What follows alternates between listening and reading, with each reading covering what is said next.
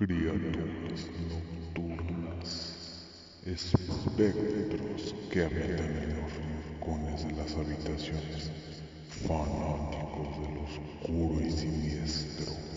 Acérquense, no huyan, vengan a escuchar este episodio de Spooktubre. Aquí tenemos las mejores recomendaciones para ver esta temporada. Así que acomódate, pues la cosa está a punto de ponerse macabra. Comencemos.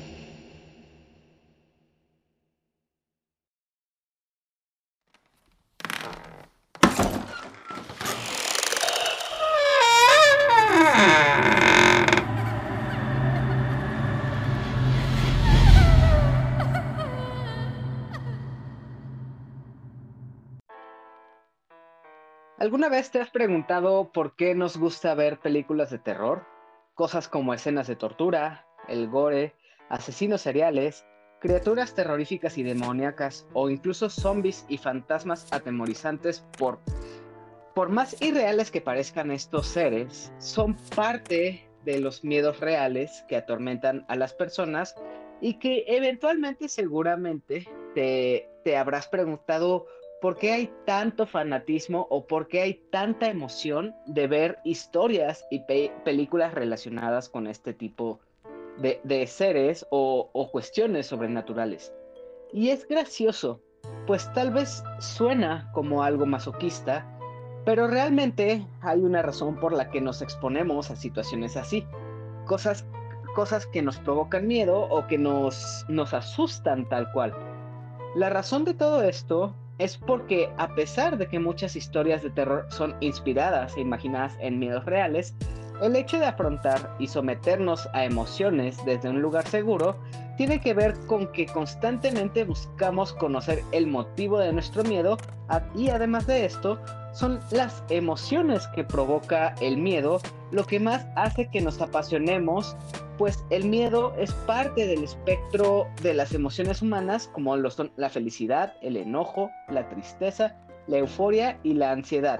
Y experimentar cada una de estas pues lo que, lo que nos transmite distintos picos emocionales y obtener miedo desde un lugar seguro en el que no nos afecta directamente nos hace sentir una extraña satisfacción y diversión muy similar a lo que obtenemos a través de la felicidad. Es por esto que ya que es el mes de octubre y también el mejor mes para ver cine de terror, que en este podcast inicia hoy mismo un especial de terror que va a contar con cinco episodios que llegarán cada lunes de este mes de octubre, con episodios distintos hablando sobre películas esenciales que sí o sí deben estar en un maratón para disfrutar al máximo de este mes con las películas más atemorizantes. Y no crean que me voy a aventar estas recomendaciones y esta tarea yo solo. De hecho, voy a contar con la compañía de una invitada muy especial para este para este especial o este festival de terror y que incluso ya has escuchado en un episodio pasado de este podcast. Así que dejaré que ahora mismo ella se presente a sí misma y diga cuál es la película con la que empezaremos este especial de terror. Oli, soy Elena Spooky Bustamante. Muy bien. Nada mal. Sí, tengan Spooky Cookies Noches Aterradoras, porque tenemos cinco capítulos especiales de terror. Así que vamos a empezar. pónganse cómodos, acobíjense, tomen un té, galletitas y empezamos. Entonces, ¡ay, qué emoción! ¿Con qué vamos a empezar? con una película de terror súper chingona que me gustaba mucho de niña y es 13 fantasmas. Así que, pues ya saben, esta va a ser la película. Estamos hablando de una cinta ya algo vieja. Esta ocasión, como dice Lenita, pues toca hablar sobre 13 fantasmas. Es, como dije, una película vieja, es del año 2001. Así que no se sorprendan de que tiene muchas cosas que hoy día funcionarían muy mal o que sonarían bastante mal para lo que tenemos a la fecha. Pero Estamos hablando de una película de hace ya 21 años. Toma en cuenta que los efectos, la tecnología y el maquillaje, y también la manera de contar historias, era bastante diferente a lo que conocemos y con lo, que se acostumbra actualmente. Pero antes de ponernos a hablar sobre la historia en general, tenemos que detenernos a hablar de unos cuantos aspectos técnicos. Así que empecemos con quién dirige, a quién podemos ver y qué otros elementos eh, técnicos podemos encontrar en 13 fantasmas. Esta película es dirigida por Steve Beck, que también es conocido por dirigir Barco Fantasma, otra película del género del terror y que es similar en cuanto a los temas que trata. Regresando a 13 fantasmas, esta tiene una duración de una hora y media y cuenta con las actuaciones de Tony Shalhoub, Shannon Elizabeth, Amber Davids, Matthew Lillard y Rad Diga. Desafortunadamente, esta película no se encuentra en ninguna de las plataformas disponibles, así que tendrán que aplicar la de Bucaneros y explorar distintas páginas de internet para poder verlo. Ya quitándonos estos aspectos técnicos del camino, podemos ir ya a lo mero bueno de este primer episodio, que es el, la manera de introducir a ustedes este especial de terror. Así que les cedo la palabra nuevamente a Elenita para que nos cuente de qué va más o menos 13 fantasmas. Pues bueno, 13 fantasmas, como lo dice, son 13 fantasmas y cada uno tiene un lore especial tiene un, una historia especial cada uno. Este, estas historias especiales, al rato les, voy a contar en los datos curiosos de cómo se iniciaron esas este, historias especiales, porque no, se, no venían como que en la mente del director ni de nadie. Nadie tenía como que la idea de, de crear este, una historia en especial de cada uno de los fantasmas. Pero este, sí llegaron a ver la película y la llegaron a ver ya sea en la, tele o en el cine, nunca encontraron ese, ese lore de, los fantasmas, sino cuando se crea eso es cuando se lanza el VHS este, y meten esa edición especial sobre cada, cada uno de los fantasmas de su historia y le llaman el Zodiaco Negro. Esta película es un remake. Eh, antes, en 1960, ya se había hecho una película este, hablando sobre los 13 fantasmas. Los 13 fantasmas eran nada, o sea, tú dices, ay, va a ser igualito, nada, nada que ver.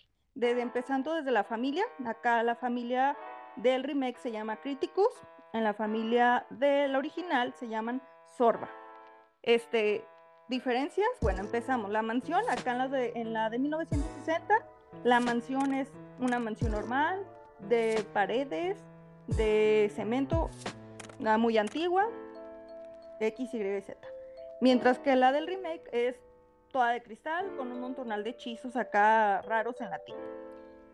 En la, los fantasmas, en la viejita, son los nombres de los fantasmas están, si los análisis están muy tontos, este, no son como los del remake que tienen acá unos nombres que dices, ay, güey, me va a asustar esto, ¿no? Son mucho más tétricos, de hecho, sí, son más apegados. Sí, sí, están como que más para que te den miedo y te interesen. Acá los, del, los de la original tienen unos nombres muy tontos. La, primera es la mujer gritando, el segundo fantasma es manos aterradas, tercer fantasma, cabeza flotante, Cuatro, el cuarto fantasma, esqueleto en llamas, el quinto, Emilio, es un vato, ahí andaba el vato. El séptimo fantasma es amante de Emilio. Octavo fantasma, no, bueno. la esposa de Emilio.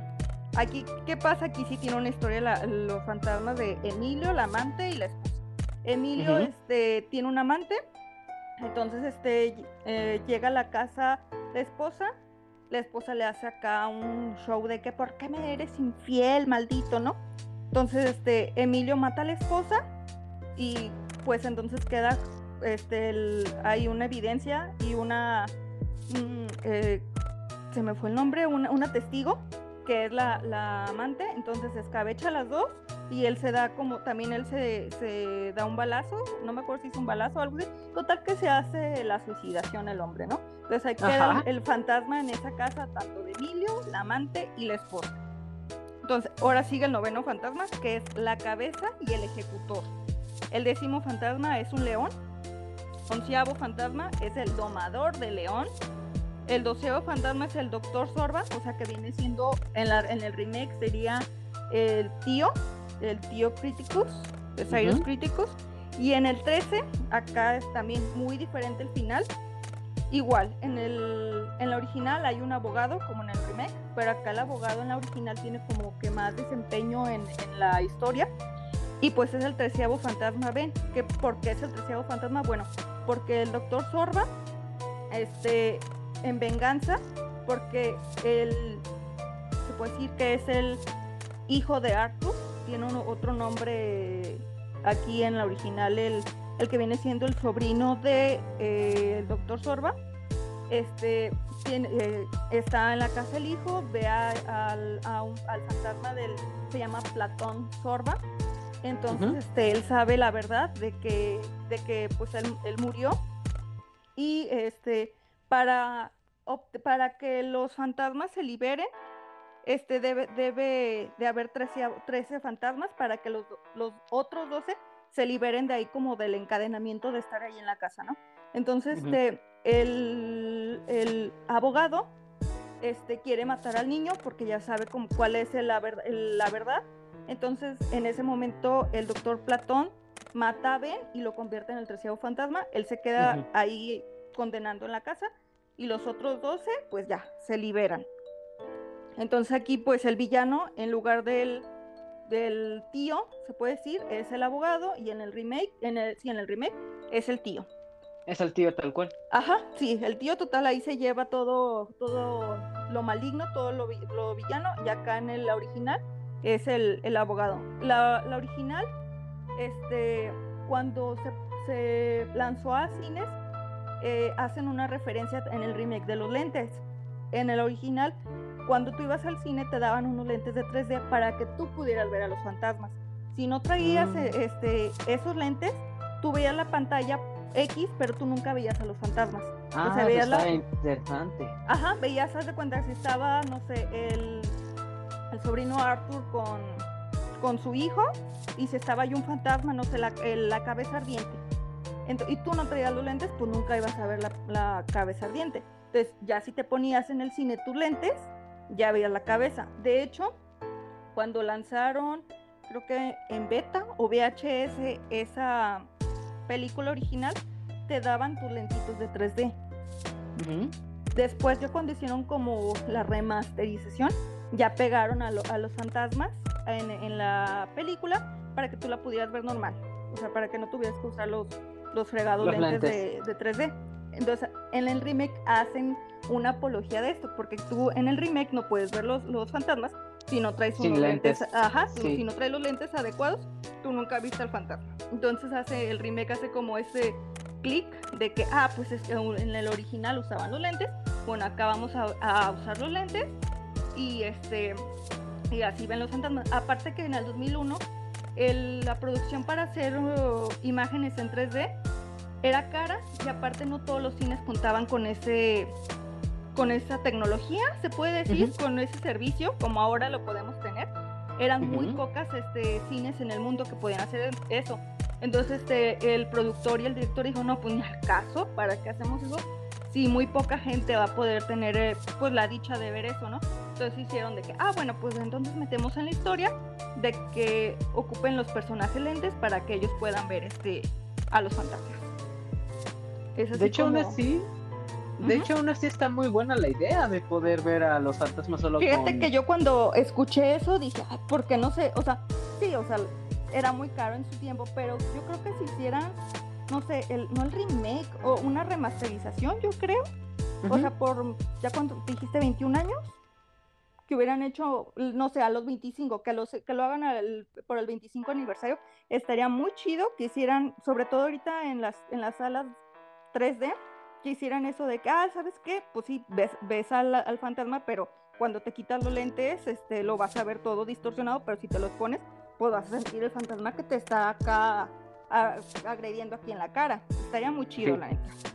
Estaría, estaría muy bueno que hicieran un remake de esta película. O sea, una de las cosas es que, por ejemplo, al menos este remake del 2001 pues muchos de los efectos son, son efectos prácticos y eso es algo que, que voy a re- que re- retomar más adelante.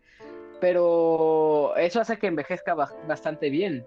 Me imagino que la original, al ser más animación, supongo por el hecho de implementar los fantasmas únicamente en 3D, pues es una cosa que ahorita ya se vería como muy vieja o ya muy De hecho, sí se- como tal.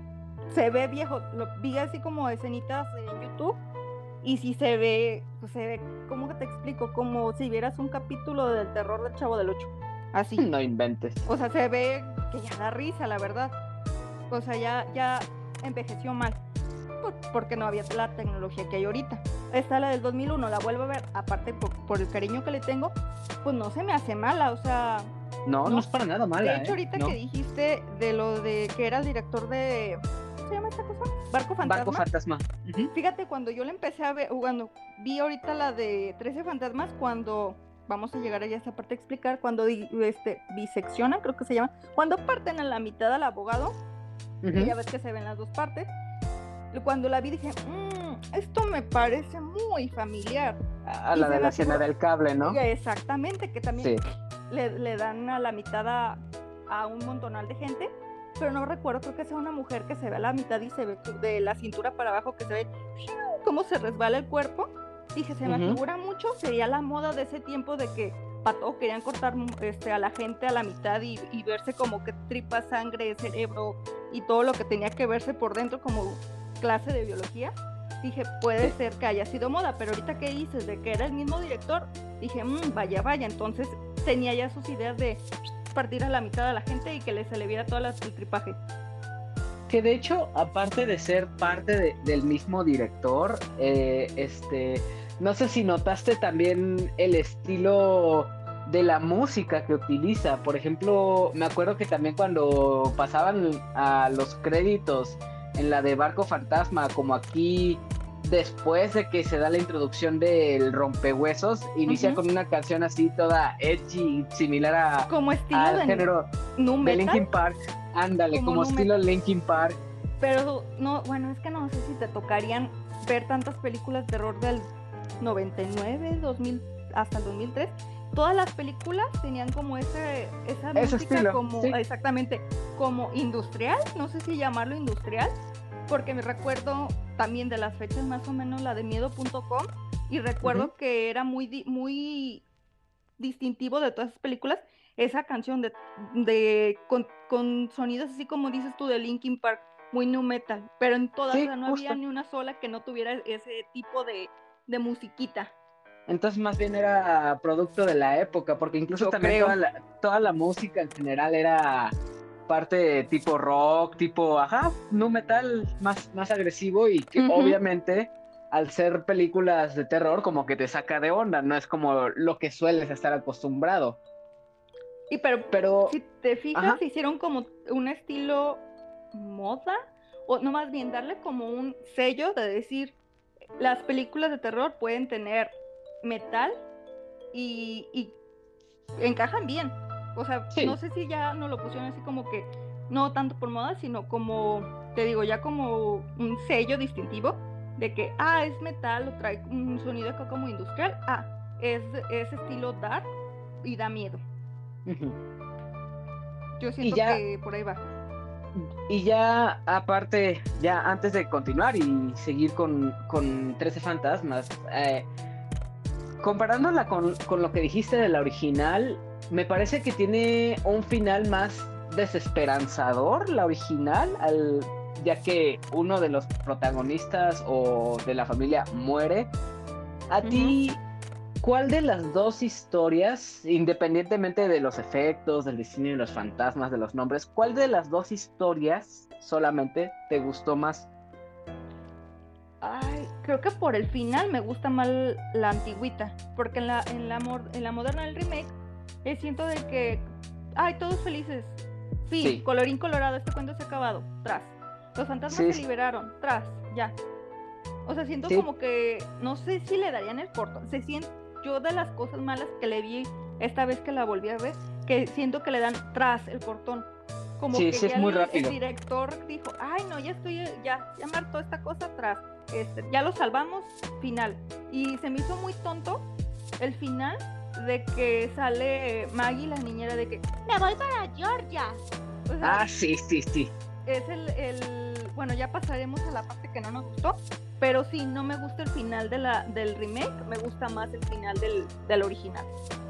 Sí, al final hay, hay muchas cosas en las que pasa pasa sin explicarlas y hay otras cosas en las que se toma mucho su tiempo. Sí, sí como que se centró en las cosas inequívocas y pues esto de cierta forma hace que tenga un final muy rápido, muy, muy de cortón.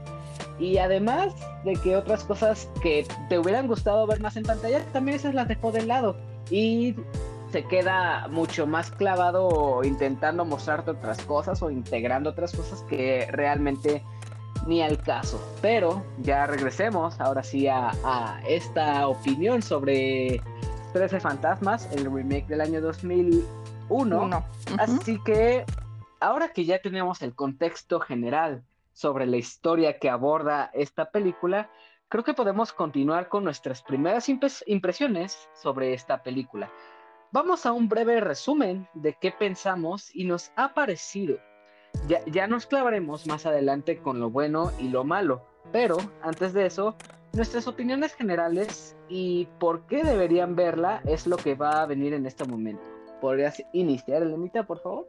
Ok, ¿por qué verla? Antes de, resumir a por qué verla, bueno, para mí fue de mis primeras películas de terror que vi, tenía ocho años, yo creo, y recuerdo que mi tío, y fue para estas fechas, recuerdo que mi tío no, no la rentó íbamos a hacer pijamada mis primas y yo y mi tío no la rentó así de que a ver si, porque estábamos de, es que queremos ver uno de terror y que no sé qué, ¿no? Entonces mi tío así de, pues, ¿cuál era la más light y más, um, de, pues sí, light en el sentido que no diera tanto miedo?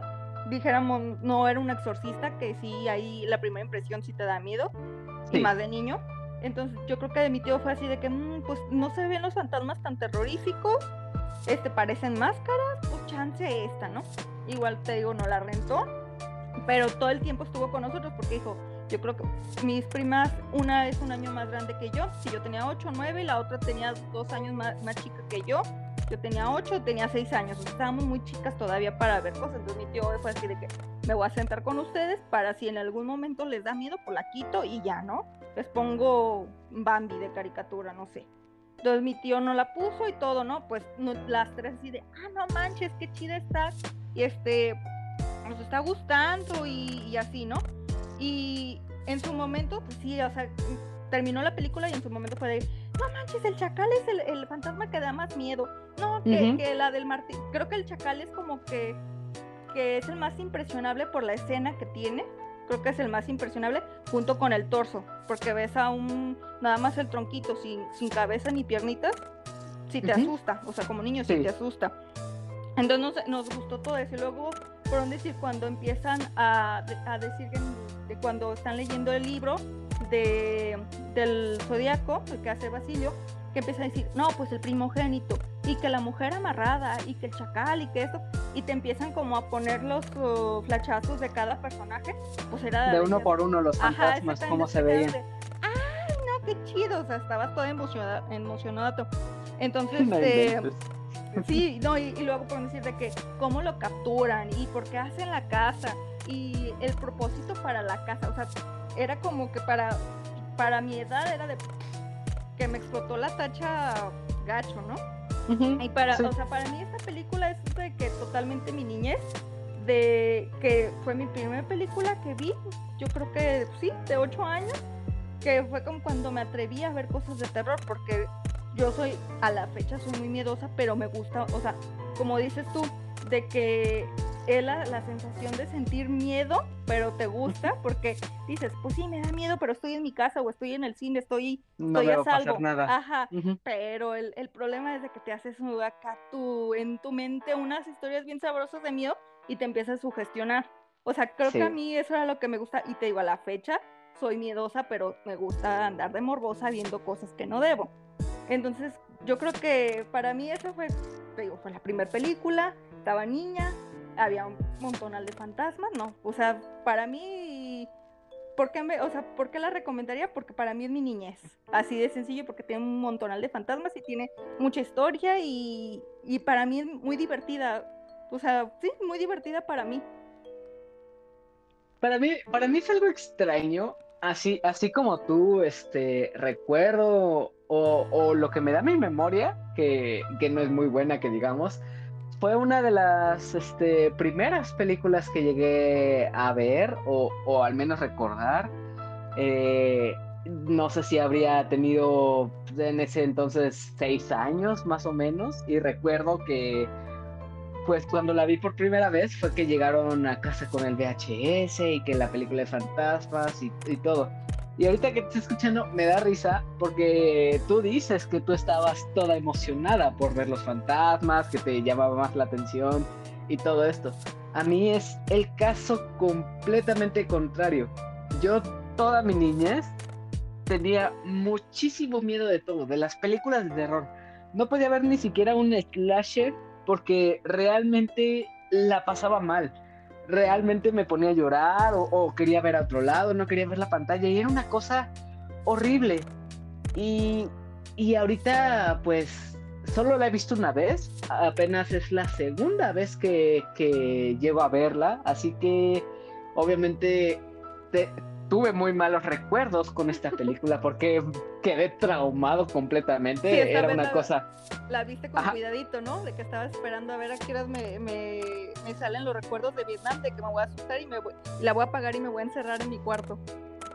Sí, y justo. O sea, ahorita es una cosa completamente distinta. Es un caso todo lo contrario a lo que era de niño.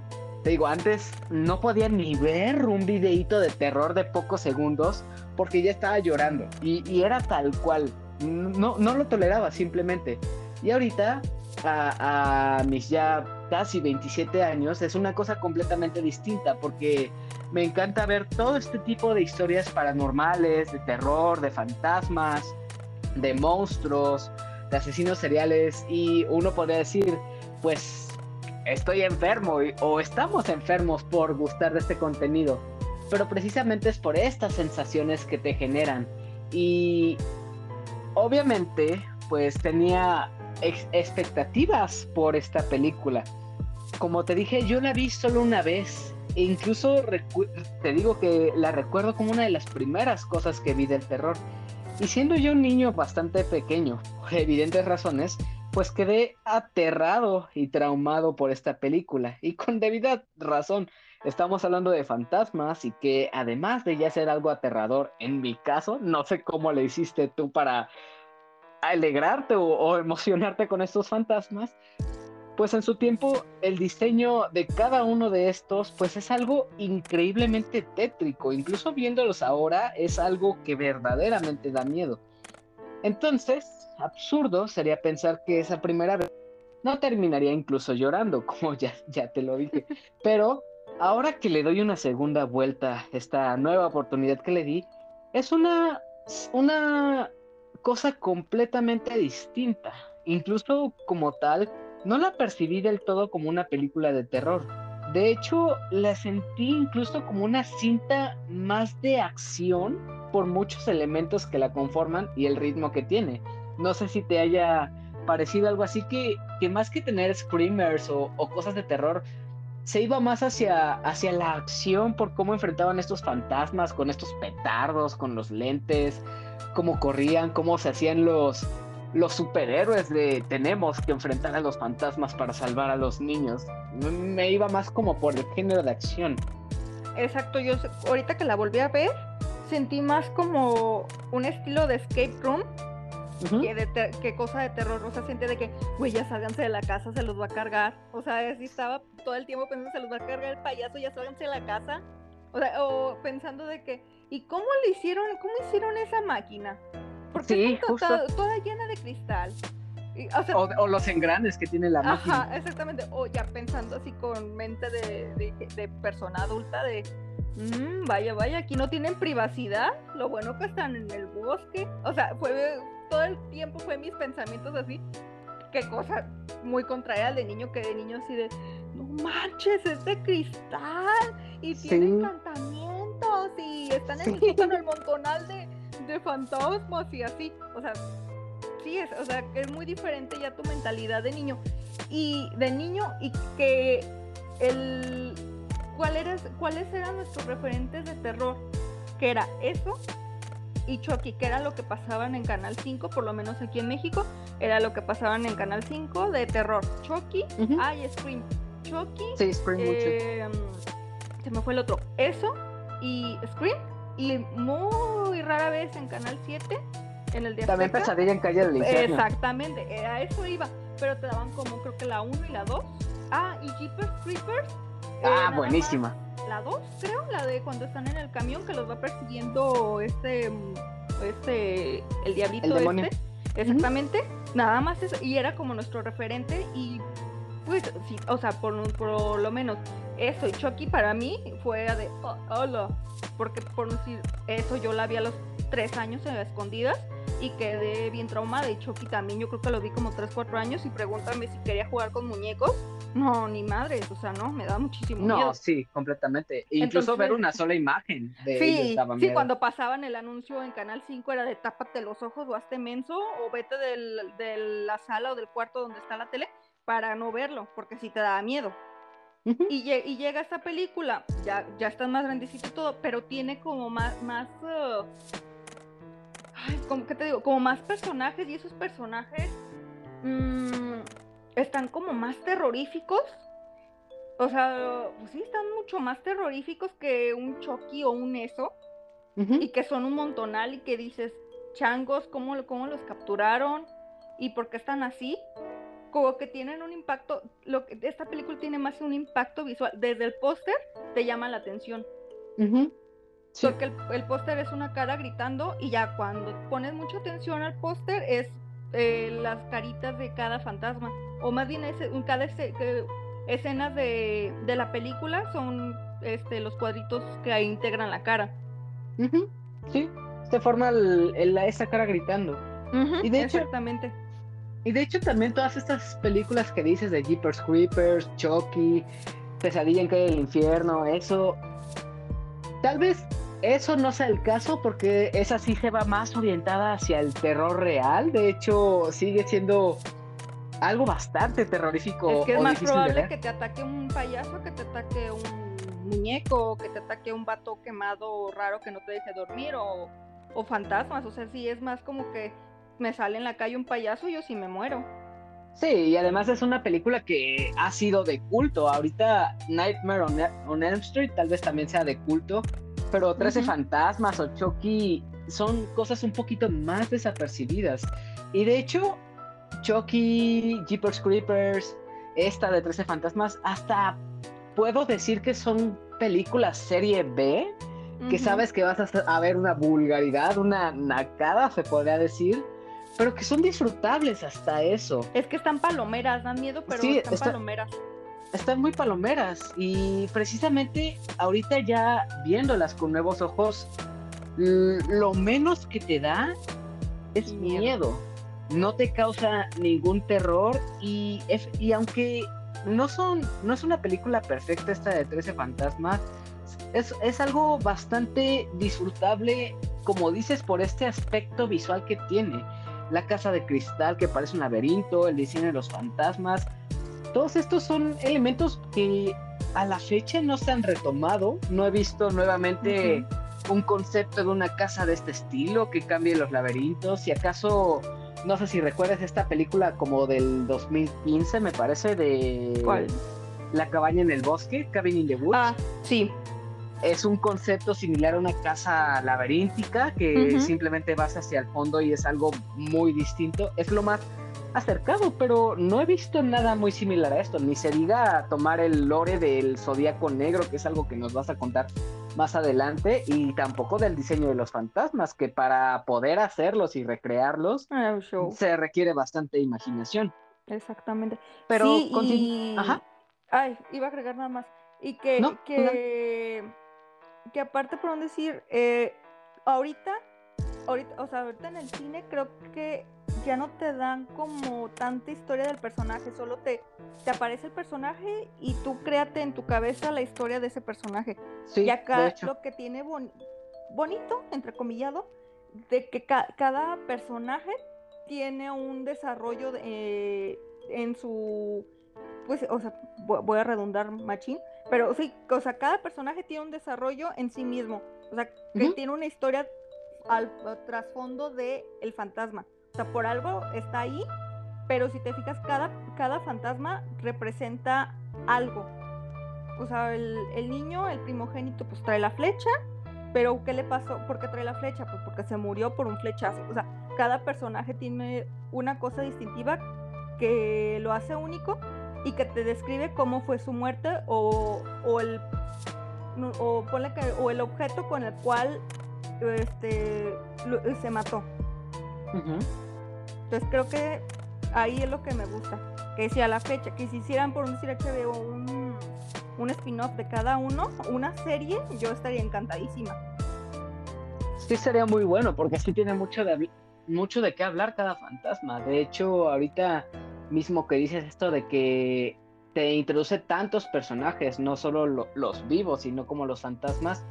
También dentro de la sinopsis me pareció algo bastante bien que en esta introducción, en estos créditos, cuando vemos la casa de nuestros protagonistas, conoces como el, el por qué están en la situación en la que se encuentran cuando los vemos al inicio, porque al principio vemos una casa súper bonita, súper grande, súper decorada, pero mientras vemos los nombres de los actores, de las personas que participaron en la realización de la película, escuchamos como conversaciones entre los hijos, el padre y la esposa, y cómo se no- nos van llevando hacia el evento que hizo que la mamá muriera, que la mamá es parte es parte de los fantasmas que capturó este críticos y al inicio en una manera de muy muy sutil nos cuenta cómo murió, que fue a través del, del incendio. No tuvo que mostrarnos cómo sucedió, no tuvo que mostrarnos la casa.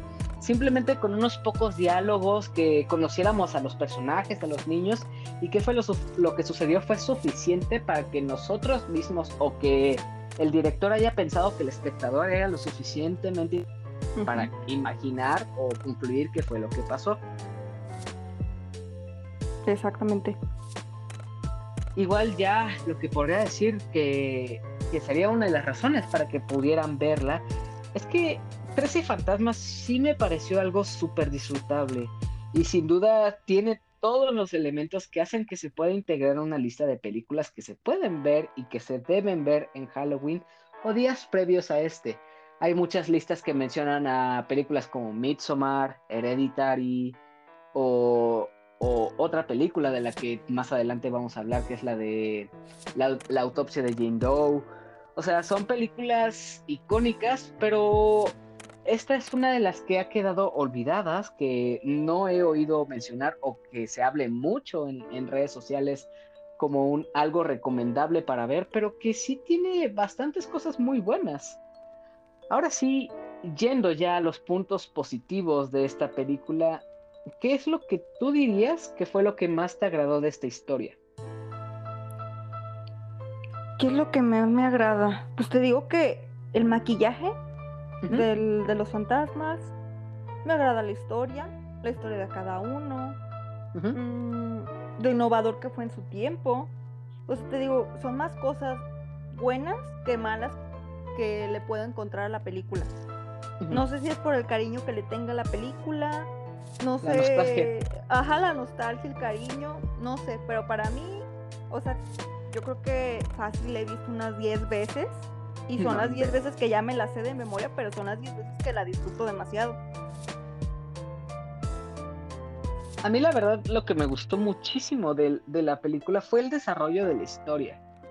Si bien nos presenta prácticamente una amenaza letal que es prácticamente imposible de destruir porque en ningún momento destruyen a los fantasmas o, los matan dice- diciéndolo erróneamente.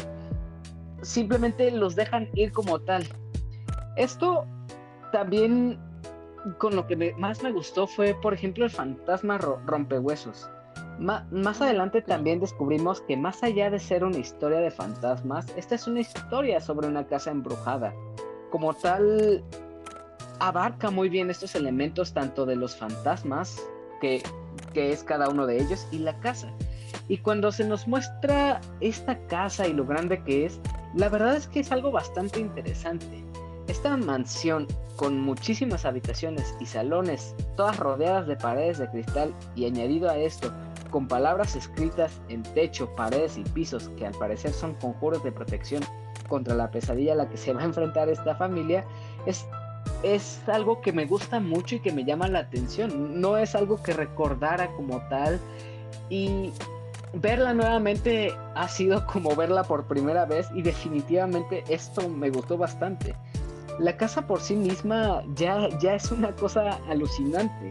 Esta estructura que ya de por sí es gigante, a eso agrégale conforme se, cumplen ciertas condiciones y conforme pasa el tiempo, un reloj interno a la casa provoca que ésta cambie, cerrando cuartos y abriendo otros, otros cuartos generando así nuevos pasadizos y habitaciones a los cuales no se podía acceder antes. Y aparte de esto, no solo tenemos que preocuparnos por un solo fantasma, que fue el que vimos al principio, resulta que hay otros 11 fantasmas y cada uno con un diseño único y horrendo y con una personalidad distinta. Algunos son dóciles y otros muy, pero muy agresivos y también encabronados, por así decirlo. Y, el diseño que estos tienen es una cosa muy bárbara. La verdad, me gustó y me encantó el diseño y maquillaje que tienen esto. Una de las cosas positivas de, que esta sea una película con 21 años es que no era tan común usar la animación y es donde recurrían a los efectos prácticos. Con esto me refiero al maquillaje, como, como lo dijiste, y a los prostéticos, es decir, las cosas físicas y tangibles lo cual hace que se sienta mucho más real todavía. Y esto es algo que, que sí destaco mucho y que disfruté mucho. Por ejemplo, con el, con el chacal, que es uno de los fantasmas, el más agresivo de todos y creo que al que el más le dan protagonismo, esa, esa caja que tiene rodeándole la cabeza es bastante, bastante padre, todo el diseño que tienen. Y si bien la historia es algo predecible y genérica, lo que es la casa y los fantasmas es algo que ya hace que valga la pena. Pero, a pesar de todo esto, pues todo tiene su lado negativo o su lado malo. Así que me parece que ya es tiempo, si es que no tienes algo más que añadir a, tu, a, lo que te gustó o a, lo positivo de esta, esta película, eh, me gustaría que inicies a, hablar sobre, sobre lo que te desagradó los puntos negativos de esta película. Mm, las cosas malas, como te decía, mm, que le dan el cortón al final. Eh, siento que es como el meme del caballo, que el caballo va haciendo el dibujo muy bonito y termina con ah, un dibujo de niño de primaria. Así el final, que termina con un dibujo de niño de primaria. Siento el cortón así detrás de. Ah, no, pues ya, se libraron los fantasmas. Fin. La familia es feliz. Fin. Así, ya. O sea, se da, sientes hasta el cortón de, ay, ay, ay, ¿qué, qué pasó? Ah, ya se acabó. Ah, o sea, está así. Eh, luego también escenas de continuidad que de un de repente están en el sótano y ¡pum! Ya están en la sala como principal donde está esta máquina rara, donde está como el relojito este, de a ver, sí, pero si ustedes estaban en el sótano, ¿cómo fregados llegaron allá? Siento que es como que en el mismo lapso de tiempo. O sea, luego en una escena donde dije, ay sí, chucha, donde cuando ataca el chacal a Katie, que, que llega esta Kalina y está con el papá de que mira, este, le, que le muestra, porque el papá está escéptico y le, y le presta los lentes y le dice, mira, para que guaches que sí existen los fantasmas, ¿no? Y ya se lo pone y empiezan ellos a platicar y nunca se dan cuenta de que a qué hora se fue la hija. Siendo que la hija está toda ensangrentada, toda desgarrada de la ropa, toda, toda valiendo más y ellos muy, muy simpáticos de que, ah, mira, te enseño el libro de Basilio, mira, es el zodiaco negro. Y la hija, ¿dónde está? O sea, ¿dónde se fue? Nunca se preocupó el papá de que, oye, tanto se preocupa por Bobby, pero por la hija grande no, o sea, se desaparece y, ah, pues sepa, hay que seguir buscando al Bobby. o sea, se me hizo muy, de muy ahí sí chucha de que Katie se desaparece y luego, pues a ver, a ver dónde apareció. O sea, eso no me gustó. El personaje del. Ah, no, si quieres tú di. Ah, no, de hecho con esto mismo de que olvidan a, a, Katie, también de hecho dejan bastante olvidados a sus personajes. Por ejemplo, al abogado nada más vemos que se va, toma el maletín, lo parten en dos y de hasta ahí mm, se olvidan ah, los personajes de él. De, sí, no, de hecho cuando bajan este Denis y la niñera, de que dicen, ah, mira, aquí está, aquí, aquí está partidito. O sea, pero como bien X, el, el vato bien partido en la mitad, obviamente grita de, ah, este güey se murió, así. Sí. No, ellos de, ah, pues se murió. Un, yo creo que un fantasma lo mató. Sí, y otra cosa que también no sé si te diste cuenta es que el maletín con el dinero, ¿qué? Ahí lo dejaron. Se quedó con el abogado y, ah, nadie se dio cuenta, no se lo llevaron. De, de la mano el maletín, o sea, el, el, el cajero el abogado del maletín, pero si te fijas en la siguiente escena cuando yo con fantasma se lo llevó, en la escena que Denis y la niñera ven al abogado, no está el maletín. Entonces, ¿quién se lo llevó? La princesa enojada. O sea, nada más se ve el vato ahí todo tiradillo, pero no, nunca se ve el maletín. Sí. yo, yo, creo que era un McGuffin que era para que, ah, va, va, a ser algo interesante este maletín, pero no, de hecho sí se olvidan. No me acordaba de y eso. De, de hecho, o sea, se pelea pues no se pelean, pero ahí el maletín es la manzana de la discordia, tanto de, de, Denis como del abogado, porque Denis entra a la casa para, para agarrar el maletín porque Cyrus nunca le pagó el dinero. Entonces él entra de que, ah, ahorita me voy a aprovechar para llevarme el maletín. Y el abogado dice, ah, par de tontos, yo voy, voy por el dinero. Va por el dinero y tras, ¿no? Y se muere. Pero en la secuencia, después ya no se ve el maletín. ¿Y dónde quedó el maletín? Pues quién sabe. Sí, estuvo, muy mal que, se fueran olvidando de estas cosas. Eh, de hecho, es, como que los puntos más negativos. Pero te, interrumpí. Que seguía, ah, sigue con lo que decía. Otra de las cosas que me gustó, el personaje de Maggie, de la niñera. Sí. Siento que, que la metieron con calzador. Ay, yo la detesté. Ay, era como, se me figura el personaje como la chava esta de Scary Movie, la que está comiendo las palomitas. Ajá. De que, ¡ay! Es que mira, ¿qué está pasando? Me figuraba, o sea, como que en los 2000 también habían encasillado a, la gente afroamericana en eso que era, mm, no sé cómo explicarlo, como naca, se puede decir, Ajá, de escandalosa naca, porque si te fijas, ¿cuál es el propósito de estar la, la niñera ahí en esa casa? no, no limpia, no hace de comer, no cuida bien al niño. O sea, le pagan, la pagan por no hacer nada. O sea, no, es un personaje que está como que eh, lo único bueno que hace es uh, ahí aplicar un DJ sazo con el disco ah, para, para, creo que para eso nada más fue lo que sirvió y fue lo único bueno que hizo el personaje.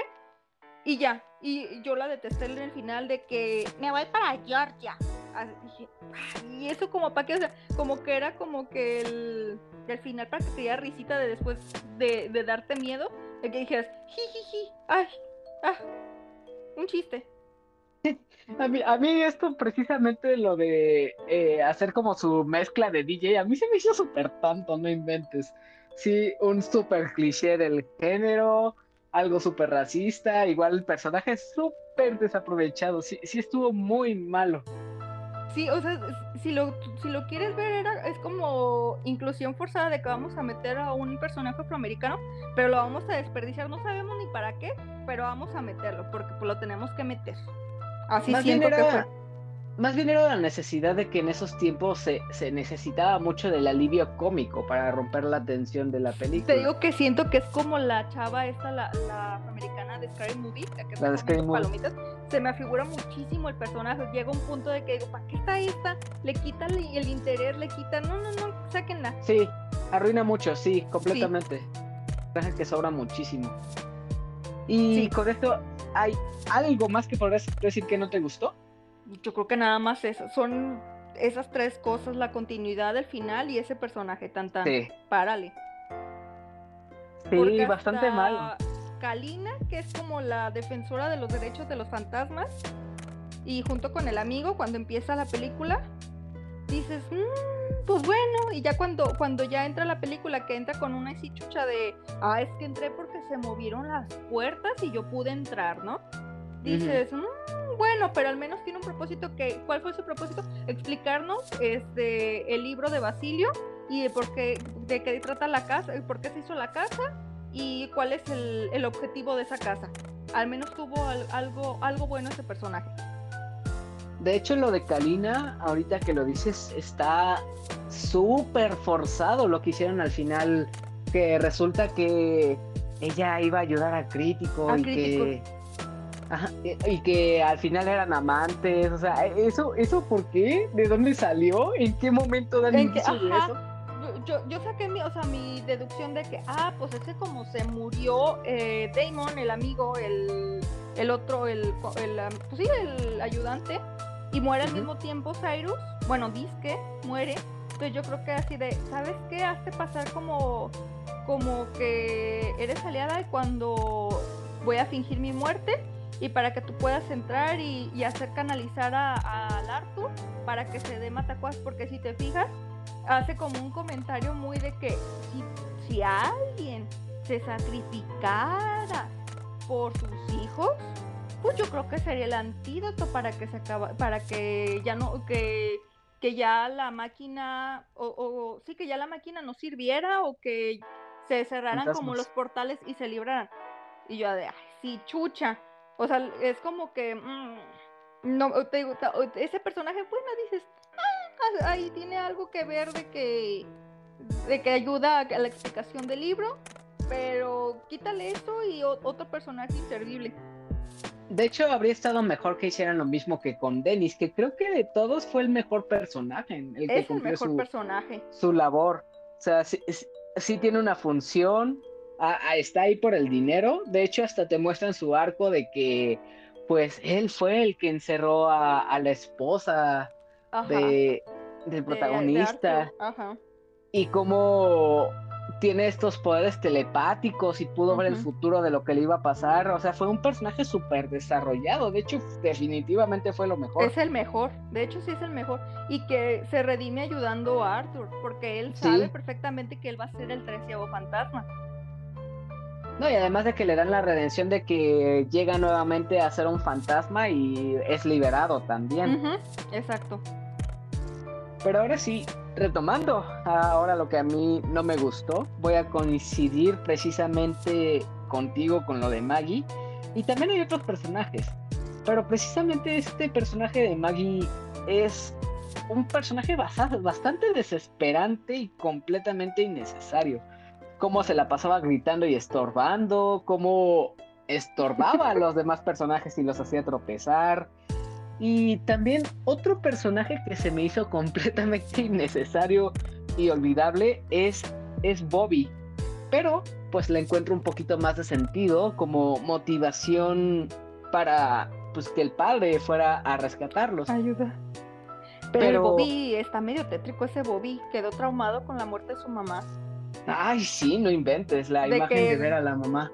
No y, cua- y no, y cuando llega el abogado, ya ves que está como que es podcaster, el, el chamaquillo, Ah, sí. y, y le dice al abogado, "Eh, pero es que se murió nuestra mamá. Y si sabes que un montonal de gente muere en los, en los accidentes de, de incendio, y yo de chamaco, espérate, güey, o sea, nomás porque se murió tu mamá, ya ve la muerte como bien normal, o sea, ve asesinatos, tripas, sangre, y dices, "Oh, espérate, mándenlo al psicólogo, por favor. Sí, sí, está bien dañado el niño. También es parte del alivio cómico, pero si te das cuenta, con tres personajes la habrían hecho muy bien, que es el padre, la hija y Dennis. Con esos tres. Los demás sobran completamente. O sea, Sí, o si sea- simplemente hubieran hecho que la trama de que llegaran a la casa, que resulta que está heredada y que al final le secuestran a la hija y se pierde, con eso habría funcionado muy bien, pero pierde muchísimo más tiempo en tratar a los demás personajes. Darles un motivo para que estén ahí. Sí, precisamente. Y, y eso es lo que me lleva a otra cosa que no me gustó, que fue que ah, se tomó el tiempo para mostrarnos al personaje de la niñera y el de Bobby, por ejemplo, Y a mí más bien, fuera de que no me gustara, habría preferido que se centrara más en desarrollar las historias de los fantasmas y lo del zodiaco negro. Sí, se nos enseña cada uno de ellos a través de un flashazo o la, la ah, lo de este libro que te que mostraba la descripción de todos estos fantasmas y qué les pasó. Pero si te das cuenta, muchos de los fantasmas tuvieron aparición de cinco segundos máximo. O de un segundo. Ajá, como tal. De que aparecieron y tras. Por ejemplo, el de la mujer colgada, el del torso. El del bebé y la mamá. El del de bebé y la mamá. O sea, son fantasmas que nada más aparecieron como de, hola, aquí estamos. En algún momento podemos hacerte algo. Ajá, pero, exactamente. Pero si te das cuenta, en ningún momento interactúan como tal con los personajes. Simplemente funcionan como shock value para, para estar ahí. Y también... ¿Son como tres los que interactúan? Ajá. Era el, el martillo. Chacal. Ah, el chacal. La princesa enojada.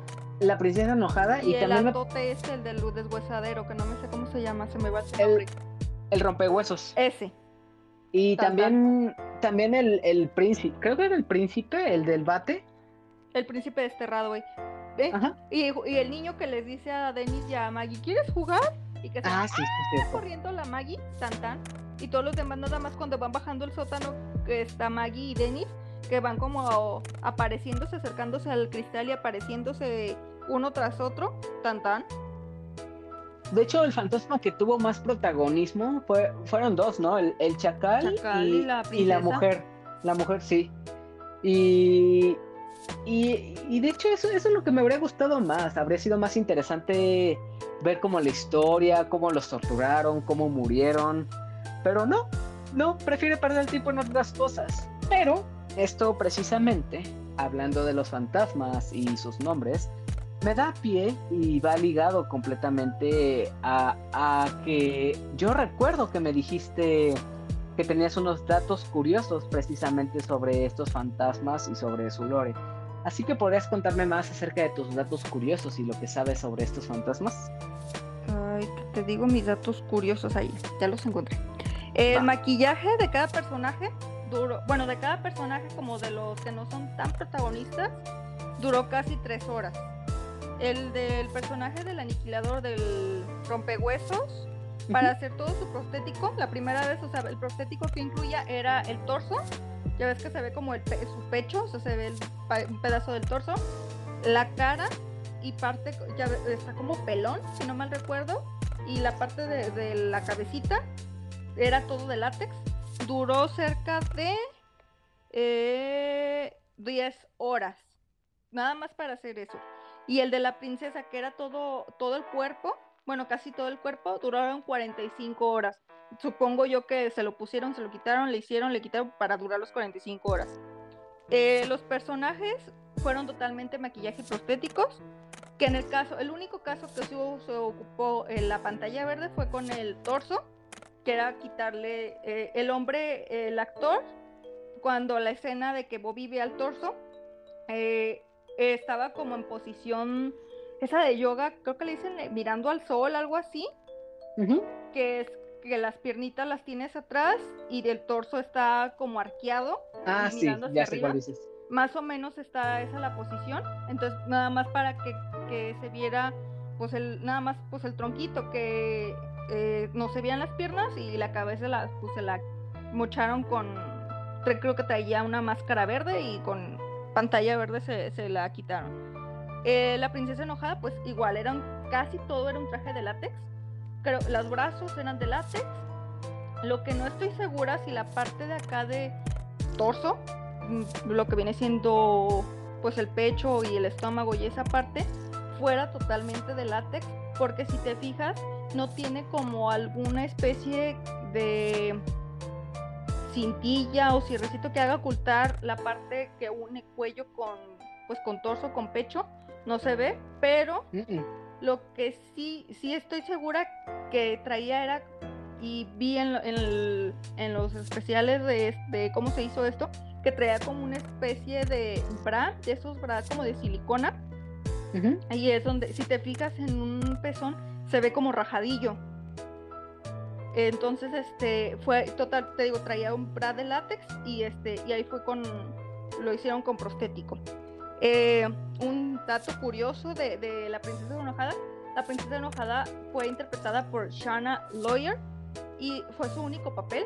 O sea, la, ella se dedicó, creo que es abogada, algo así, no me acuerdo bien qué. Eh, entonces, eh, nomás hizo esa película y se dedicó, se salió totalmente del, pues, del mundo del cine y te digo, no me acuerdo si es abogada o, publicista, no recuerdo bien su qué, qué hace, ¿no? Y hace cuenta que empezó como la leyenda urbana de que esta actriz era, era otra actriz, que era una, una actriz no por, que se, y que ah. estaba muy parecida, que se llama Aira, Aria, Aria Giovanni, que después de ella dijo, no, yo no soy, y salió a dar la cara a Shona, decir, ah, es que fui yo, ¿no? No, no, no inventen. Pero Ari aprovechó el, gran parecido con esta actriz de, que hizo La Princesa Enojada y al año siguiente de que, que se filmó este, 13 Fantasmas, en el 2002, hace, ella hace el No sé cara, pero ella eh, participa en, en, la película erótica, se llama 13 Fantasmas Eróticos.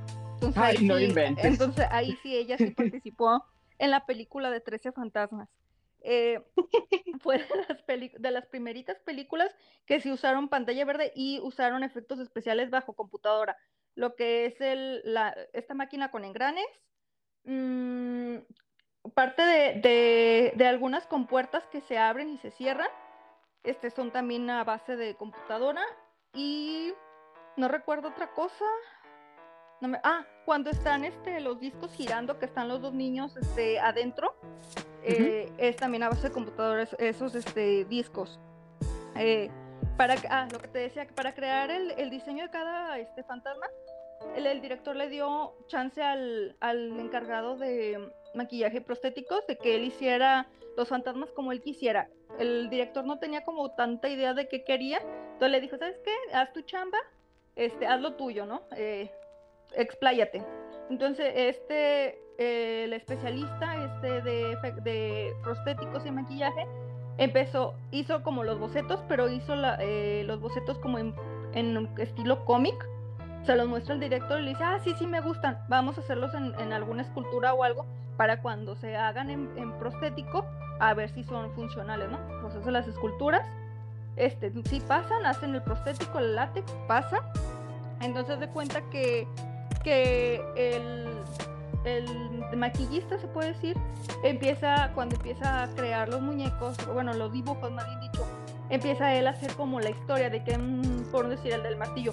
El martillo tiene un montonal de clavos alrededor de su cuerpo porque lo clavaron. ¿Cómo lo clavaron? O porque, ah, no, pues porque este güey este, lo acusaron de algún robo y como era este, afroamericano, afrodescendiente y vivía en una parte de Estados Unidos, por solo por ser este afrodescendiente lo mataron, ¿no?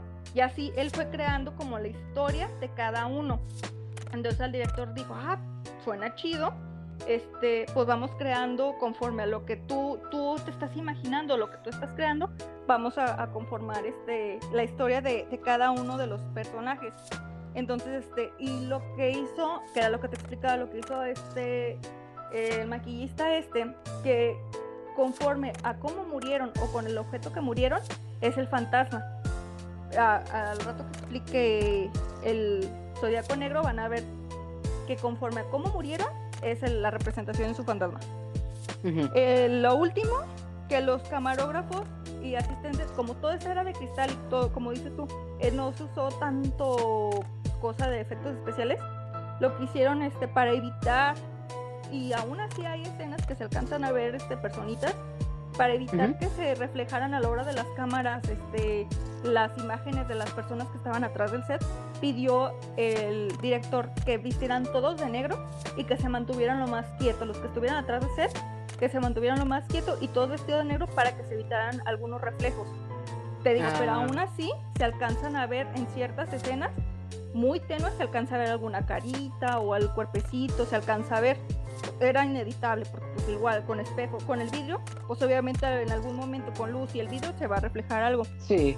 Sí, sin duda. Y esta película en su tiempo, pues le fue así medio mal, salió tablas. Eh, costó 40, costó 42 millones y solo recaudó 68. Entonces que así de, de panzazo pasó la, la película.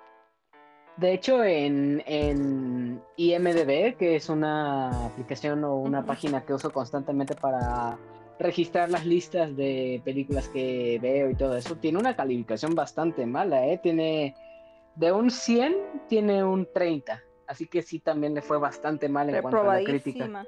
Sí, completamente. Y, y ya con, ya pasando con los datos curiosos, ¿qué nos puedes decir sobre el Zodíaco Negro? Bueno, empezamos con el Zodiaco Negro. Me voy a sentir como este Walter Mercado de Aries. Tu próximo, así, así me siento. Bueno, empezamos con, con el primer fantasma se llama el primogénito y eh, se llama eh, antes de morir se llamaba Billy Michaels. Este era un niño que le gustaba este, las películas de vaquero y este, le gustaba todo lo que eran de vaqueros, ¿no? Entonces un día reta a su vecino de a jugar vaqueros y, e indios. El vecino este, es el indio y el niño es el vaquero. Lo que no, no contaba el niñito este Billy de que su vecino tuviera un arco y una flecha real y mientras jugaban, este, el, la, dispara, este, el vecino le dispara, entonces este, le queda la flecha incrustada al, en, la, en la frente, entre los ojos, se puede decir, posterior a la cabeza, y el niño muere, muere al, al instante, ¿no? El niño pues traía una pistolita de plástico, entonces contra una flecha de verdad, pues ahí quedó, ¿no? Lo que lo distingue es de que el niño está vestido de vaquerito, pero trae este una flechita, una pluma de como de, de indio apache y la flecha incrustada en la frente. Ah, y aparte trae como, como una chita del, de como de, de indio de indio navajo, de indio de Estados Unidos. No, no tiene un nombre, ajá, tiene un nombre esa chita, pero no, no sé cómo se llama bien este la chita. Y cuando se te aparece, te pregunta que si quieres jugar. Te dice, ¿quieres jugar? Y si te pregunta, corre, porque te, va- te, va, te va a aventar el hachazo. Eh, el dorso se, llama, se llamaba Jimmy Gambino. Este fue un personaje que, que vivió todos los excesos del juego. Él era apostador y su padre era un gerente de un casino. Entonces con el tiempo, pues él se hace, eh, este Jimmy se hace mm, dueño de algún casino. Entonces, pues ya siendo el dueño del casino, él participaba en todas las apuestas y jugadas. Entonces un día le cae este, un mafioso que se llamaba Larry Vitello y le hace una apuesta súper, o sea, súper grande, súper gacha, que, que todo el mundo dijo, no, yo no le entro, y el único que pues, entró a la, a la apuesta fue Jimmy. Entonces, este, entra a la apuesta y mal, ¿no? Le va mal, este, pierde la apuesta. Entonces Ujú. ya no tiene ni cómo pagar la apuesta, no tiene dinero, no tiene nada. Entonces lo que hace Larry es descuartizarlo, lo manda a descuartizar y envolverlo en plástico y tirarlo al mar. Este, el torso se distingue nada más por estar todo el cuerpo como emplayado, como en este plástico que usan las mamás para envolver cosas de, de comida. Este, está envuelto en eso y la cabeza está como a un lado tirada. La mujer colgada, su nombre era Susan Legrau. Esta era una, una ni- niña rica que le gustaba como enamorar y jugar con los hombres. Era novia cuando ella estaba como en prepa. Ella era novia de un chavo que era jugador de, de fútbol americano que se llamaba Chet Walters. Y el día de su, llega el día de su graduación y esta chava, Susan, va con otro chico, deja plantado a Chet. Entonces, este, Walters no aguanta el enojo y lo que hace es que, eh, eh, ya enojado, mata al, chama- al chavallito este con el que va Susan. Ya Susan Ujú. se desaparece. A las dos semanas después de su desaparición, le encuentran, encuentran enterrado en un campo de fútbol este, a Susan atada y estrangulada. Y ella se distingue por traer, por estar igual estrangulada y atada, o sea, las manos atrás de la espalda, con- como con un vestido de fiesta. La cuarto fantasma es la amante marchita y es Jean Criticus. Esta esposa de Arthur Criticus y madre de Bobby y Katie. Eh, un día de Nochebuena eh, se incendia la casa y la alfombra, eh, ella estaba en la sala eh, sentada y se incendia la alfombra rápidamente, haciendo que la, pues, que la casa arda. Eh, Arthur va por sus hijos, lo- los ayuda a salvarse, pero Jean se queda ahí adentro, no puede salir. Entonces llegan los bomberos, la sacan de la casa, aún est- estando medio viva, pero totalmente quemada, con much- mucha quemadura, o sea, casi todo su cuerpo está quemado. Entonces ya, la trasladan al hospital y en el hospital ahí muere. Y pues lo que la distingue a ella es traer la bata al hospital, estar quemada, media, media, medio cuerpo está quemado, y trae como este, esta cosita como palito que tiene rueditas que traen como cuando te, te internan en un hospital que tiene como el suero que te ponen ahí Con la las bolsas medicina. de suero. sí. Exactamente, trae esa, ahí lo trae cargando. La que sigue es la princesa enojada de la quinta fantasma y su nombre era Dana Newman. Dana era una mujer eh, súper hermosa, eh, pero su problema era que tenía como una dismorfia corporal, o sea, ella no se sentía guapa y Ujú. siempre quería verse como más, más, más y más, más, más guapa. Ella se va a trabajar con un cirujano plástico y pues el cirujano plástico le dice, pues yo lo único que te puedo hacer si tú, eres, si tú me ayudas es que pagarte con cirugías, ¿no? Eh, pues le paga con cirugías y ella nunca está satisfecha con su aspecto. Entonces un día el cirujano no está y ella se quiere hacer una cirugía, se lo hace sola y sin querer este, se, se da en el ojo, o sea, se hiere el ojo y pues lo pierde, o sea, y ve que el montonal de sangre y se ve desfigurada y así. Pues a ella le da como mucho terror y mucho pavor de que pues ella quería verse hermosa. Entonces lo que hace, se mete a una bañera y se empieza a hacer los cortes y muere desangrada en una bañera. Entonces lo que le distingue Mm. a ella es que está, se de- ah, para esto antes de, pues, de meterse a la bañera se desnuda toda y se empieza a hacer cortes por donde quiera, ¿no? El chiste era desangrarse.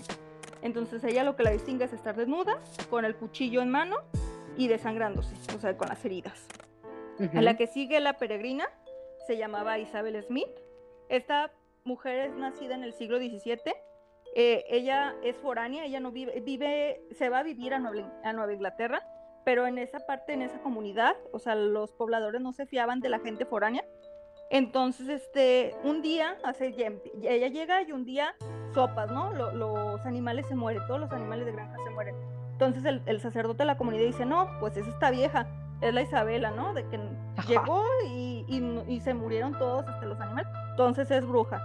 Entonces ella dice, no, o sea, ella niega la acusación de no, no soy bruja. Entonces lo que hacen es la atan y la meten a un granero, le prenden fuego al granero, pero misteriosamente, milagrosamente, no sabemos, ella sale del granero sin, me imagino que con alguna quemadura, no sé, pero sale ilesa. Ujú. Entonces, así como el padre de, no manches, ven, si es, este, si es bruja, Ah. ¿no? Entonces, este, lo que hacen es la, la atan a un cepo. El cepo es esta cosita que veíamos en, en el- si no mal recuerdo, en el jorobado de Notre Dame, sí, es en el jorobado de Notre Dame, que ponen el jorobado, que mm, es como una tablita que se divide en, dos, meten la cabecita, meten las manitas, cierran, entonces tú ya no te puedes, este, pues salir de ahí, porque pues tanto manos y cabeza ahí, ahí están pegadas, ¿no? Entonces la meten a, a este cepo y la empiezan a apedrear, niños, este, gente, o sea, todo el mundo de la comunidad la empiezan a apedrear porque es bruja, ¿no? Entonces Sí. ella muere por entre el apedre- apedreamiento, la, la inanición y, y la sed. Entonces por eso ella muere. Lo que la distingue a ella es por estar en el cepo, estar atada en el cepo y traer como estos vestidos como de ejecución de, de ese tiempo. El que sigue es el niño beso y la madre nefasta. Su nombre era Margaret en, en Harold Shelburne. Margaret era una persona ena- enanita, sufría de bullying y ella por, por ser enanita dice pues me voy a meter a un circo, este, yo creo que me va a ir bien y todo, ¿no? Se mete al circo y un día uno de los del circo, que era como un gigante, este, se le hace fácil violarla, la viola y de ahí sale Harold. Eh, Harold mm, eh, estaba como un poco mal de su cabeza, era para ese entonces retrasado y la sobreprotección de, de Margaret hacía más como evidente su supuesto retraso porque lo trataba como un bebé a pesar de que ya había crecido y que su estatura era enorme, o sea, la mamá media- mediría un metro y el chamaco un metro Dos. noventa, dos metros, ¿no? Entonces sería rarísimo. y siempre Margaret le daba de comer como si fuera un bebé. Y era un bebé así, bueno, era una persona gorda, pero, como, pero su atuendo era como de un bebé, lo, lo trataba como un bebé. Entonces un día, pues todo, todo era burlas con ellos, o sea, todos los del circo era de, ajá, este, par de mensos, ¿no? O sea, la enana trata como bebecito a su gigante. Entonces un día les hacen una broma, meten a Margaret a un baúl y se olvidan de ella y se muere asfixiada. Cuando descubre Harold a su mamá en el baúl asfixiada, él toma venganza y los mata y pone los restos en exhibición pública. Entonces todos los del circo y la gente así de, es un monstruo, ¿cómo se le pudo ocurrir esto? O sea, es, horrible, ¿no? Siento que, fue más horrible lo que le hicieron a la, a la mamá. Sí, justo. Este, lo, lo asesinan a, a, él y pues quedan este, las almas de ellos dos juntos totalmente porque no podían vivir uno sin el otro y son representados por la mamá estar dándole de comer como una papilla a Harold, a este niño, y este, y este fantasma estar vestido como un bebecito y estar muy, muy, muy gordo y ser muy, muy alto. El que sigue es el martillo, se llamaba George Markley. Un día el hombre lo llama, o sea, es llamado por, por, por Nathan, que era un, un habitante de ahí de la comunidad, y lo culpa, le dice, tú me robaste porque el martillo este George era afrodescendiente, entonces lo culpa de tú me, tú me robaste X cosa. Entonces este, le dice George, no, yo no te lo robé y empieza como una pelea. Se creen que se queda como en una pelea, pero Nathan y sus amigos dicen, esto no se va a quedar así, se meten a la casa de George, violan a su mujer y matan a sus hijos, los cuelgan. Entonces llega del trabajo este George ve que su familia, su mujer está violada y sus hijos están muertos. Entonces él toma su martillo, él es un herrero, toma su martillo y le da martillazos a todos, a todos, se venga, le dan martillazos a todos. La comunidad igual que pasó con Harold, ¿cómo pudo haber hecho eso? Es un asesino, es un loco. Lo clavan en un árbol con unas como estacas. Entonces lo que lo distingue a él es que está todo, todo lleno de clavos como de estacas y aparte él trae un martillo. El que sigue es el chacal, se llamaba Ryan Kuhn. Ryan era un hijo de una prostituta, entonces desarrolla un trastorno en contra de las mujeres, pero en específico hacia las, prostitutas. Este las golpeaba y las violaba. Eh, un día lo, lo, arrestan, pero lo toman como loco porque él no puede tener contacto físico con nadie. En, en su cuando estaba vivo él tenía contacto físico y este era muy agresivo, entonces este, y se quería comer como la gente era como caníbal, entonces le ponen esta reja en la cabeza, aparte le ponen el traje de manicomio, el que no puedes mover los besitos, lo atan y aparte no puede, como no puede tener este socialización, dicen, ¿saben qué es un problema? Los carceleros dicen, es un problema. Bueno, los de manicomio, no son los carceleros, los manicomios dicen, no, es un problema este, vámonos hasta el sótano, que esté solo. Entonces lo mandan al sótano y un día se incendia el, manicomio, todos salen, menos Harold, menos Harold, menos este Ryan. Entonces se queda ahí, se quema, entonces su, su, pues ahí muere, ¿no? Y su fantasma se distingue por traer este trajecito de, de manicomio, la, camisa de fuerza, ajá, y la, y la jaula está en la cabeza. El que sigue es el aniquilador, es, era un asesino en serie. Sufrió desprecio por su mamá. Desde que nace, su mamá lo deja ahí con su papá. Y su papá es dueño de un deshuesadero. No sé si en, en todos los este, países de habla hispana sepan que es un deshuesadero, pero es como un, bueno, en, España le dicen yonque, pero es donde dejan ahí todos los carros ya viejitos que no sirven para nada, entonces ahí los dejan, ahí los tiran. Entonces es un deshuesadero eso. Entonces, este, a él le solían hacer burlas por su aspecto físico porque era un vato enorme de dos metros, muy, muy fornido, pero muy raro de la cara. Entonces le hacían bullying por eso. Entonces, este, él genera ese bullying, pues no lo sabe canalizar. Entonces él empieza a asesinar gente. Y eh, asesina a gente, la descuartiza. Y la carne que con la que descuartiza se la da a sus perros, se la avienta a sus perros. Dicen que una de las posibles víctimas fue un policía que estaba encubierto. Entonces, este, cuando lo quiere asesinar, él pide, unos pide refuerzos entonces, eh, cuando están en el, pues, en el ataque, este, Hora mata a tres policías antes de que sea este, baleado, lo matan con Ujú. disparos. Pero su fantasma, ma- en, en vida mató nueve personas, pero su fantasma mata 31 personas, Uy, o sea, contando a Dennis. O sea, su fantasma son de su, ¿cómo te dicen? Ay, fantasma. Ay, no sé, que es, es lo que dicen de que, no sé si has oído que, pueden decir la de mm, la mujer que se aparece en la carretera, que Ajá. reproducen y reproducen y reproducen su suceso. Ah, sí, sí, sí, lo Ah, he escuchado. No sé, tienen un nombre esos fantasmas, entonces eh, el aniquilador era ese fantasma, de que reproducía, reproducía y reproducía sus asesinatos, pero él se, hacía- se podía asesinar a gente, aunque ya era un Ah. fantasma. Y el último, ah, él se- que él se caracteriza por tener este, por estar todo lleno de hoyos como de disparos y tener como la cara como quemada, se ve como gris, se ve como zombie, pero él trae como balazos. Este, y Sí, el se ve deforme. Sí, se ve como deforme, se ve raro, parece como un zombie, como gigante, está raro ese, ese fantasma. Y el corazón roto, que sería Arthur Criticus, pues es el papá de Katie y de Bobby. Y este, su fantasma, eh, su propósito es sacrificarse por su familia, porque pues él, él es el treceavo fantasma y es el que tiene el poder de, mm, de abrir el portal para predecir el futuro. Entonces él, es, él sería el último fantasma, pero no, no, no sale ahí la... la No la- llega a suceder esto Ajá, tal la- cual. ajá, exactamente.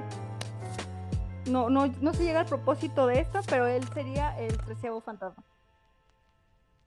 Todo esto que acaba de decir Elenita es precisamente lo que nos habría gustado que la película se tomara más el tiempo de, de desarrollar y contar. Pero, pues como se darán cuenta, eh, uno tiene que meterse más al internet o al lore que ha desarrollado las personas para poder entender a estos fantasmas. Pero ya con todo este contexto, con toda la historia que tenemos y las opiniones, pasemos ya a lo último de esta película. ¿Con qué te quedarías y cuáles son tus conclusiones? Además de esto, ¿cuál es el fantasma que a ti más te gustó o que te llamó la atención? En cuestión, ay, perdonen mi perro, que, que se está emocionando por, por la historia. El que más me gustó en cuestión visual, yo creo que fue el chacal, en cuestión visual. En historia, ay, es que me- son muchísimos los que me gustan en historia. Me gusta la Sí, la historia se peregrina, pone muy, muy cañón todo. sí, me gusta la peregrina, me gusta el martillo y me gusta la historia de la mamá y el, be- y el chavo este, el gordito.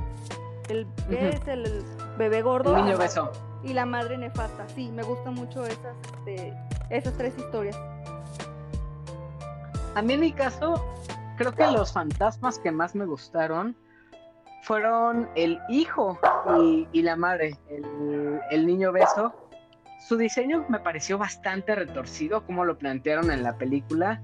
Y también además de estos dos, me gustó muchísimo el de el deportista, el del príncipe. El, príncipe, sí. El el, príncipe, el bateador. príncipe desterrado. Ándale, ese no sé por qué me gustó muchísimo el diseño. Y con lo que me podría quedar sobre esta película, este, es que realmente es muy divertida. Es una película bastante corta y, y que se puede disfrutar bastante. No como tal da miedo ni nada, así que podrían verla ya sea con padres, con hijos. Bueno, tal vez los niños se traumen un poco Con los niños, no, y aparte sale encuerada la, la- Ah, sí, yo po- yo creo que no sé, los papás de antes no tomaban en cuenta eso, porque pues ahora ya- yo no se lo pondría a mi hijo de 8 años si tuviera. No, porque Sí, o sea, no sé, no me daría cosa porque me, me preguntaría, siento que me preguntaría, mamá, ¿por qué sale encuerada? O sea, creo que no teníamos como la malicia de ahorita, los niños de antes, pero siento que sí preguntaría más de alguno, oye mamá, ¿por qué sale encuerada la mamá, la señora esa? Y así de, ay, ¿cómo te explico? Bueno, sí es cierto. Pero aún así, no, para- hay muchas personas que sí tienen un, un susto muy fácil. Yo era uno de esos en, es- en esos tiempos. Pero que si la ven ahora mismo, es bastante entretenida. Pero ahora sí, creo que ya podemos ir cerrando este episodio. Pero antes de irnos ya a la despedida, ¿hay algo que te gustaría agregar, Elenita? ¿Algo más que quieras decir o contarles a quien nos esté ¿Qué me escuchando? gustaría? Ay, me gustaría preguntar a ti, eh, ¿por qué te gusta el terror? ¿Cómo llegaste al terror? ¿O quién te dijo, ay, ve esta película de terror cuando eras niño? O sea, ¿cómo te hizo llegar a este punto de que, ah, me gusta muchísimo el terror? Ok, me parece muy buena pregunta. Es, es chistoso. Como, como dije al inicio de este episodio, yo de niño era muy, muy, muy miedoso. No, no toleraba el terror. Pero poco a poco como que fui investigando más. Fui parte de esa cultura o de ese movimiento de los creepypastas. No sé si recuerdas cosas como Slenderman y todo, todo ese tipo de El historias. Smiley Face o algo así. Ándale, Ese se me sí. hacía bien terrorífico. Su Exactamente. dibujo. o, o el Rake, o sea, todo ese tipo de historias, poco a poco me fueron interesando más y más y tal vez tú también lo conozcas, ahorita ya es una figura polémica, pero una de las figuras más grandes del Internet que, que a muchos, no solo a mí, nos hizo interesarnos en el, en el terror o en historias paranormales, fue ni más ni menos que, que Dross, el que traía sus top 7 historias de terror que deberías conocer. Y en su tiempo te morías de miedo. En su tiempo sí, traía historias terroríficas. Ahorita ya, ya es muy difícil que traiga un top 7 original y pues ya sabemos que es una, una figura un tanto polémica, que se ha metido en, en discusiones nada favorables para él y que se ha hecho de una opinión bastante Malita. impopular a lo que es actualmente.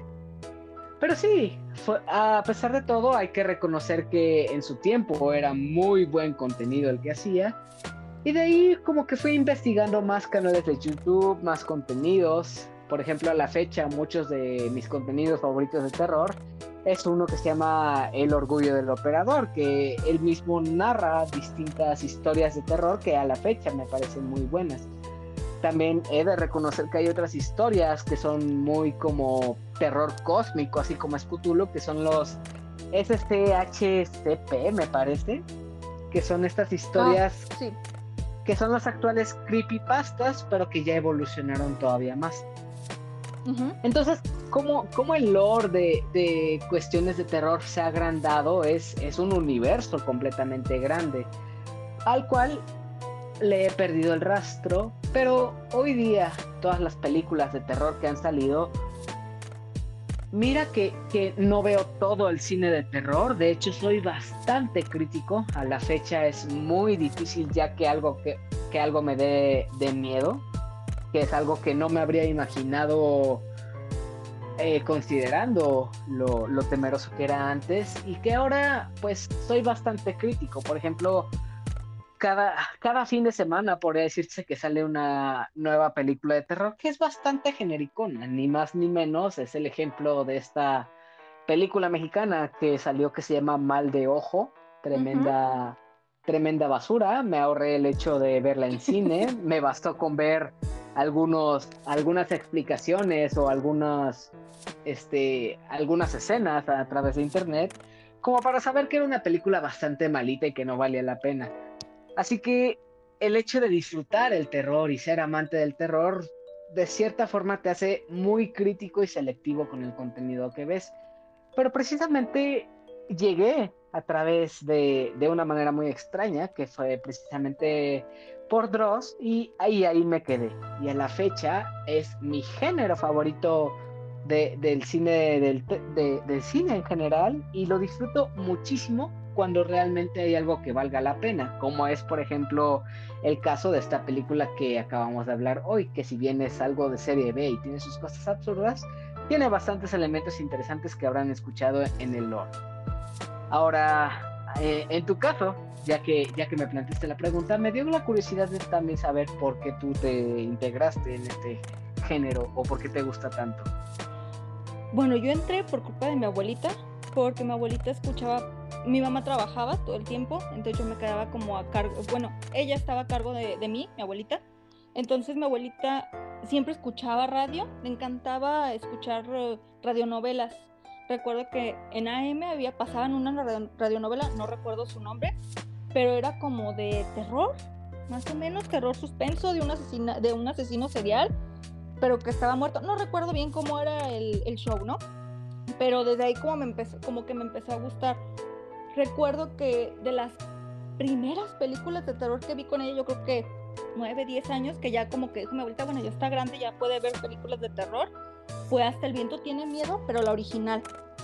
y, y, fue para mí de, ay, ese está chida, estoy pasando conviviendo con mi abuelita, porque mi abuelita el gusto del terror no se lo pasó a mi mamá porque mi mamá se estresa, o sea, dice, ay, no, es que yo voy, veo películas para desestresarme, para, para relajarme, ¿no?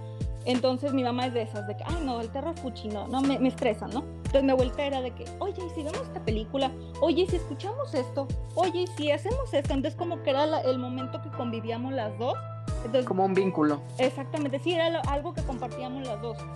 Entonces te recuerdo la del Hasta el viento tiene miedo. Y era como que, si me daba miedo, me decía mi abuelita de, a ver, los muertos no te pueden hacer nada, ya están juzgados, tenle más miedo a los vivos. Clásica frase de abuelita, ¿no? De tenle más, miedo a los vivos que a los muertos. Y me acuerdo que, que cuando las veía las películas con ella era de que, bueno, me está dando miedo, pero sé que mi abuelita me está cuidando.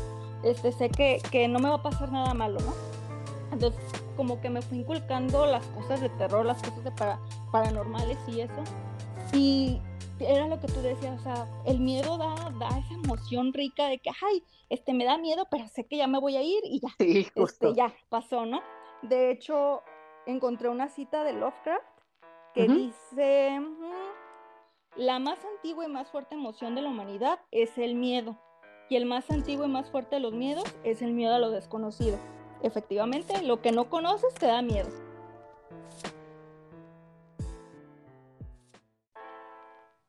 Muy bien, este, tuvimos unos detalles técnicos por ahí. No sé si habrá sido cosa de los fantasmas que nos están escuchando ahora mismo y que han escuchado que los hemos invocado, pero ok, parece que ya podemos retomar, ya, ya una conexión más estable y esperemos todo termine bien, ya que ya estábamos cerca de, del final de este episodio. Y sí, continuando con esta frase que decías, el terror realmente es una muy buena frase, digo, es un muy buen medio para experimentar distintas emociones cercanas a la felicidad y además para conocer otras historias que ni en carne propia nos gustaría conocer. Pero bueno, creo que ya podemos decir que eso es todo por nuestra parte. Y es todo lo que podemos decir acerca de 13 fantasmas. Tras oírnos hablar, ya te darás una idea muy completa sobre lo que es esta película. Así que esperamos te animes a verla, ya que vale muchísimo la pena por lo divertida que es, por todo el lore que tiene detrás de los fantasmas y lo que significa ver una película de ya más de 20 años con unos ojos distintos y con toda la actualidad que tenemos. Pero ahora, Elenita, podrías recordarle a quien nos escucha dónde pueden encontrarte y en qué redes pueden seguirte, además del contenido que creas, que me parece que van a sacar contenido pronto, no sé si esta semana que, viene. Ay, ojalá. Bueno, me encuentran en Twitter como arroba la nena Bustamante, conté al final. Y estoy en Volvancast con las caricaturas que vimos se supone que este jueves grabamos, esperemos, esperemos en Dios, dijeron las abuelitas, de que grabamos y la caricatura que vamos a reseñar desde cuando me invitaste a Oli estamos reseñando Batman del futuro y no lo hemos reseñado. Entonces se supone que este jueves reseñaremos Batman del futuro. Pues ojalá ahora sí salga muy bien, que sí puedan grabarlo, porque la verdad el contenido de, de las caricaturas que vimos vale muchísimo la pena, es muy divertido. También, obviamente, échenle un ojo a las redes de Elenita, que le gusta muchísimo el terror y ahí está compartiendo algunas cosas sobre eso. Y también, pues, obviamente, denle una escuchada y una prueba a Bolovancast, ya que ellos transmiten los días viernes con contenido sobre cine, sobre juegos y cosas de su semana. Y pues los jueves, si es que todo sale bien, pues a veces transmiten las caricaturas que vimos ya escucharon el tema que se viene, así que va a ser bastante interesante.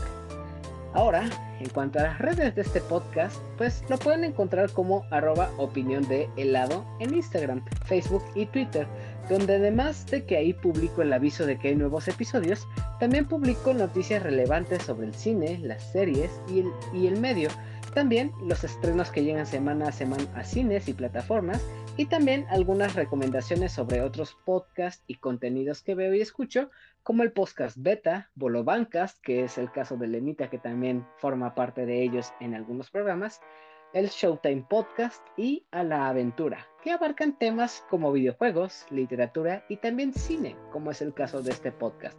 Así que recomiendo muchísimo esos contenidos que estoy seguro que les van a gustar a todos los que escuchen este podcast. También sugiero... También sugiero seguir a este podcast en las distintas plataformas de audio como lo son Apple Podcast, Anchor, Spotify, Pocket Cast y Google Podcast.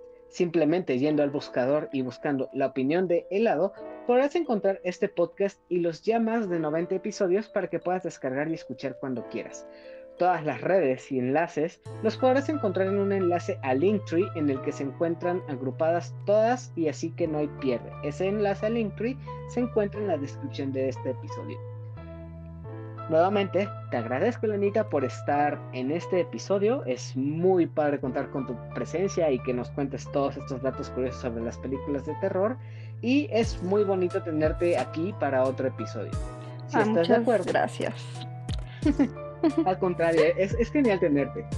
Así que ahora sí, si estás de acuerdo, creo que ya podemos cerrar este primer episodio de este especial que contará con otros cuatro episodios en las que hablaremos de algunas películas esenciales para armar un buen maratón de películas de terror para el día de Halloween.